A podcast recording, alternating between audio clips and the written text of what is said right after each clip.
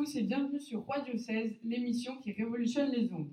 Nous sommes le vendredi 25 juin 1791 et il est 14h en direct du plateau.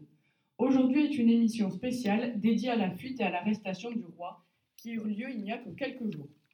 À la carte, nous vous proposons tout d'abord un reportage exclusif de notre envoyé spécial, Blandine de la Roquecourt. Nous aurons également droit à la chronique sur l'événement de notre ami Lucette Fajon pour un bref rappel des faits. Ensuite viendra une interview plateau animée par Hortense Flamand pour sa toute première émission. Nous poursuivrons par un micro-trottoir dans la ville de Varennes, réalisé par Victor Bastide. Comme d'habitude, à 14h30, Amandine Dutronc nous en dira plus sur la recette de la brioche de Marie-Antoinette, pour une nouvelle chronique vie quotidienne. Et nous réservons le mot de la fin à Guillaume Delabarge, qui a eu la chance de poser quelques questions à deux témoins que vous découvrirez à la fin de l'émission. Je passe à présent la parole à notre reporter, qui s'est rendu spécialement dans la capitale afin de nous en dire plus sur le déroulement de l'événement. Blandine, nous t'écoutons. Oui, merci. Je suis en direct de Paris. Sa Majesté Marie-Antoinette et leur famille proche sont dans une berline royale pour l'occasion. Ils sont escortés par la garde nationale ainsi que le général Lafayette. J'ai la chance de les apercevoir car une foule incroyable est présente. Ils ont été ramenés sur ordre de l'Assemblée générale après avoir tenté de fuir à l'étranger. J'observe dans la foule un sens remarquable car des placards ont été apposés. Quiconque applaudira le roi sera bastonné. Quiconque l'insultera sera arrêté. Pour rappeler les faits, la famille royale a tenté de s'enfuir de, Paris pour gagner l'est de la France. Le roi voulait en effet rejoindre les régiments qui lui sont fidèles ou son beau-frère en Autriche. L'événement est un peu flou car nous ne connaissons pas encore les raisons ainsi que les motivations de cette fuite. Ils partirent donc dans la nuit du 21 juin avec l'aide de l'ami de cœur de la reine, le suédois Fersen. Vers le milieu du voyage, ils s'arrêtèrent à un relais de poste à Varennes. Le roi et sa femme décidèrent maladroitement de payer un louis d'or, et le tenant du relais les reconnurent alors. Et ensuite, l'information a fini par remonter jusqu'à Paris. Revenons à présent à l'actualité. La berline royale est en train de traverser la foule et suit, par crainte de l'agitation populaire, l'enceinte de la ville pour arriver jusqu'à la barrière de l'Étoile. Elle passe à présent par les Champs-Élysées et rejoint enfin les Tuileries. J'entends déjà parler de trahison car, selon la population, c'est une preuve que notre roi n'est pas fidèle à la nation. Ils disent également qu'il a perdu toute crédibilité. Le peuple est furieux et considère que l'alliance qui avait été nouée avec le roi est désormais rompue. Voilà, c'en est tout pour moi et je rends à présent l'antenne à Vincent. Je vous remercie Blandine pour ce reportage qui, je pense, aura éclairé nos auditeurs sur le déroulement de l'événement. Et maintenant, écoutons Lucette Fajon et son éditorial. Bonjour chers auditeurs et auditrices. Nous nous retrouvons donc maintenant pour résumer le contexte dans lequel était la France avant cette fuite et la résumer également brièvement. Revenons sur les raisons qui ont poussé le roi à s'enfuir. Le second semestre 1790, les Français semblaient s'habituer à la monarchie constitutionnelle et le climat semblait s'apaiser. Seuls quelques royalistes tentèrent de contredire ce nouveau régime politique.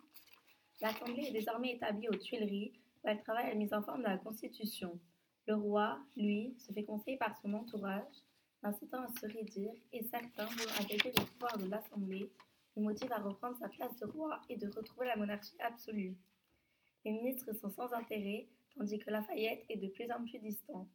Les relations entre le roi, les députés et l'opinion publique vont se dégrader lorsque Sa Majesté va considérer comme acceptable la constitution civile du clergé, même si elle ne passe pas auprès de l'Église. Après avoir tenté sans succès la conciliation avec le pape et l'ambassadeur de France à Rome, Louis XVI va hésiter, vous voyez, et mener un double jeu. En, décembre 1790, les députés ecclésiastiques qui étaient priés de prêter serment à la constitution civile se dérobent. La majorité des membres ne veulent pas se soumettre, même lorsque le roi leur demande de s'exécuter.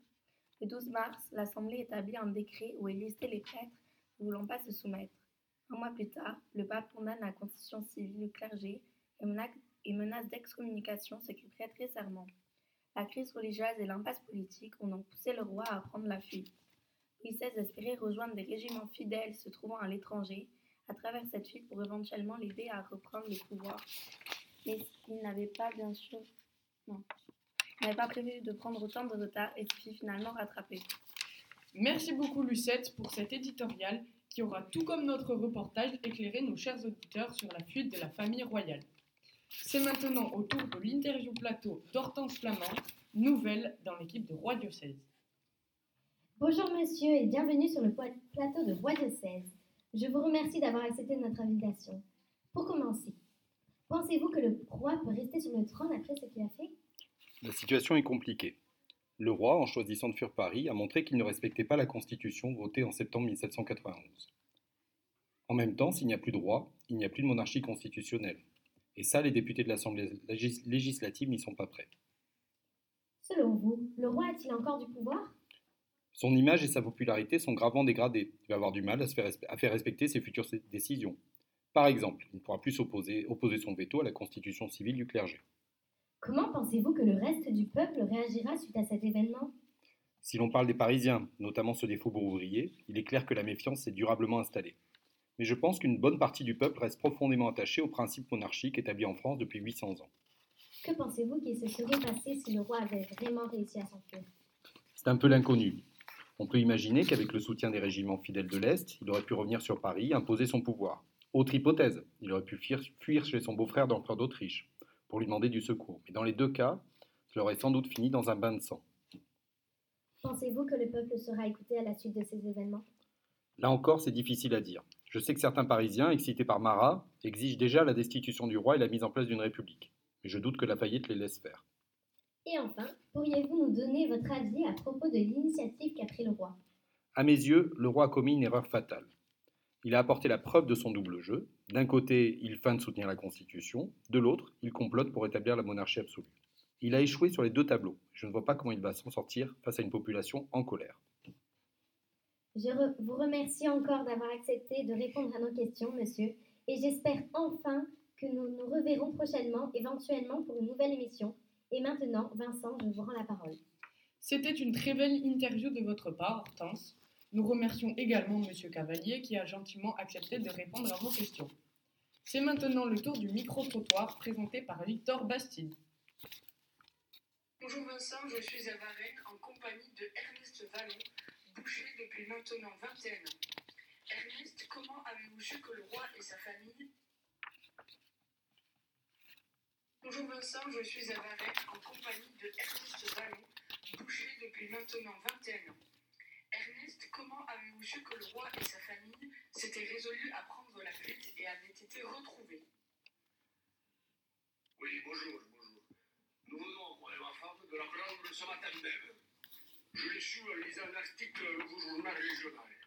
C'est une fait pour lui.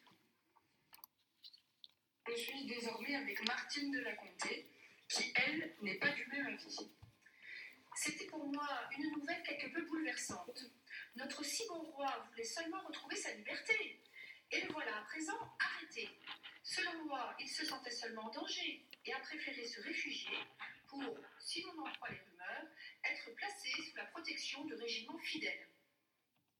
Je suis maintenant avec Louise Ricard, serveuse dans une buvette non loin du centre-ville. Louise, qu'avez-vous ressenti après avoir su que la famille royale avait été retrouvée? Ben, j'étais contente hein, que sa femme ait été retrouvée. Aussi, euh, j'étais fière hein, parce que c'était chez nous, sur nos terres.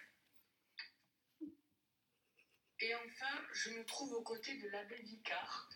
Mon père, que pensez-vous qu'il adviendra de Sa Majesté?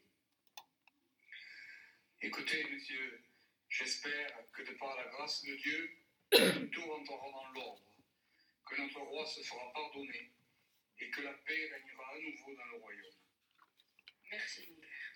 Et voilà, ça n'est tout pour ce micro-trottoir où l'on distingue globalement des avis que l'on ne peut départager, qualifiant le roi comme un traître ou le pardonnant de son acte. Nous remercions également les passants que nous avons interviewés et je rends maintenant l'antenne à Vincent. Merci pour ce micro-trottoir, Victor, dans les rues de Varennes. Et comme vous l'avez dit, merci également aux passants interrogés. Il est 14h30 et c'est l'heure de la chronique Vie quotidienne avec Amandine Dutronc. Bonjour, aujourd'hui. Bonjour, aujourd'hui pour la chronique de Vie quotidienne, notre invitée est la chef cuisinière Julie Bressan. Alors Julie, qu'allons-nous préparer aujourd'hui? Pour la recette d'aujourd'hui, j'avais pensé à la brioche de Marie-Antoinette, car il y a deux ans de cela, elle avait dit à des citoyens S'ils n'ont plus de pain, qu'ils mangent de la brioche. J'avais donc pensé que la cuisiner serait une bonne idée. C'est en effet une très bonne idée, ma chère Julie. Mais nous voulons à présent savoir comment, comment faire cette fameuse brioche. Julie, nous t'écoutons. La recette d'aujourd'hui se fera donc en deux temps, l'une en 10 minutes et l'autre en 30 minutes. Maintenant, à vos fourneaux. Pour cette recette, il vous faudra en premier temps 10 cl de lait tiède, 80 g de farine, 5 g de levure déshydratée et en second temps 10 cl de lait, 50 g de sucre, 2 œufs battus en omelette, 420 g de farine, une cuillère à café de sel et 50 g de beurre fondu. Et maintenant, la recette. Commençons. Mélangez les trois premiers ingrédients, versez le contenu dans la machine à pain, fermez le couvercle et attendre environ une heure. En second temps, ajoutez les six ingrédients. Euh, en poursuivons. Remuez dans un récipient, puis videz dans un moule à gâteau. Laissez monter jusqu'à ce que la pâte double de volume. N'hésitez pas à dorer à l'œuf pour donner un aspect doré. Faire cuire tout cela un peu plus de 30 minutes au four à 225 degrés et puis à déguster encore chaud. Je vous remercie Julie pour cette belle recette. Et évidemment, chers auditeurs, n'hésitez pas à l'essayer ainsi qu'à la déguster. C'en est donc tout pour cette recette et maintenant, Vincent, je vous rends la parole. Je vous remercie Amandine pour cette petite parenthèse dans notre émission pour se couper un peu de l'événement actuel et nous permettre de faire une petite pause. Mais il ne nous reste plus que l'interview enregistrée de notre ami Guillaume Delabarge, qui a eu la chance d'interroger tout d'abord le Suédois Fersen ainsi que le célèbre Jean-Paul Marat. Guillaume, nous sommes impatients de connaître leur ressenti vis-à-vis de la fuite. Bonjour messieurs, nous sommes sur Roi Diocèse. Aujourd'hui, nous allons vous poser quelques questions à propos de la, de la fuite de la famille royale. Pour commencer, monsieur de Fersen, vous qui êtes impliqué dans l'affaire, savez-vous qui a eu l'idée de s'enfuir Et pour quelle destination? Bonjour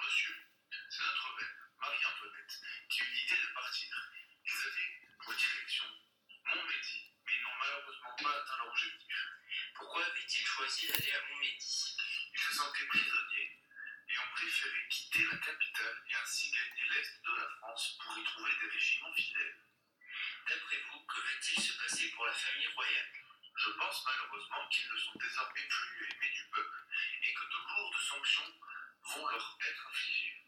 Savez-vous pourquoi le roi n'est-il pas parti plus tôt? Le roi n'est en effet pas parti plus tôt car il avait peur d'être accusé pour haute trahison. Mais c'est finalement la reine qui a fini par le convaincre. Pensez-vous qu'une guerre civile pourrait éclater à Paris? Non, je ne pense pas qu'une guerre civile puisse éclater, je ne l'espère pas.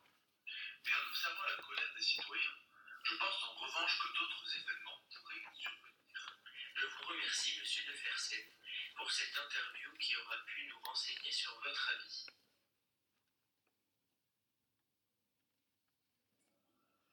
Monsieur, avez-vous entendu parler de la fuite du roi et sa famille à Barret Oui, bien sûr.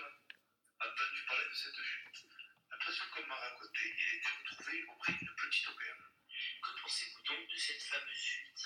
Patrick-moi, ce n'est pas une fuite, mais seulement une petite balade de Sa Majesté, car en réalité, ne peut pas s'enfuir du pays des tueuses. Je trouve que c'est très mal joué de la part du roi, car il a désormais perdu toute la confiance du peuple. Savez-vous où voulait-il se rendre réellement? Je lui dire qu'il a pour intention de se rendre dans la ville de Montmédy. Est-ce que vous savez pour quelle raison voulait-il s'y rendre? Après les journaux, il voulait donc s'y rendre pour trouver des soldats et ainsi revenir à Paris pour créer une contre-révolution. Mais il n'a finalement pas atteint son objectif. Et enfin, étiez-vous à son retour à la capitale Si oui, qu'en avez-vous pensé Oui, j'étais en effet à son arrivée à Paris. C'était un moment très étrange, car il y avait des milliers de personnes, pas un bruit parmi toute cette foule. On m'a donc affirmé que des sanctions seraient infligées à quiconque applaudirait le roi ou l'insulterait. Et voilà, c'en est tout pour cette été claire et concise de la part de nos deux témoins, que je remercie également d'avoir accepté. C'était donc le mot de la fin avec cette interview qui nous laissera donc sur les deux avis de M. Fersen ainsi que M. Marat. C'est à présent l'heure de nous quitter, chers auditeurs. J'espère que vous aurez apprécié cette émission spéciale pour débattre sur le sujet actuel. Cette émission a été réalisée par Lisa Landi, Saverio Lafondonzo, Marine Grimaud, Paul Foucras, Marie Servin et Mathieu Marty. Nous remercions également les témoins que nous avons interrogés tout au long de celle-ci. Je vous souhaite une excellente fin de soirée et nous nous retrouverons évidemment la semaine prochaine pour une toute nouvelle émission sur Roi Diocèse.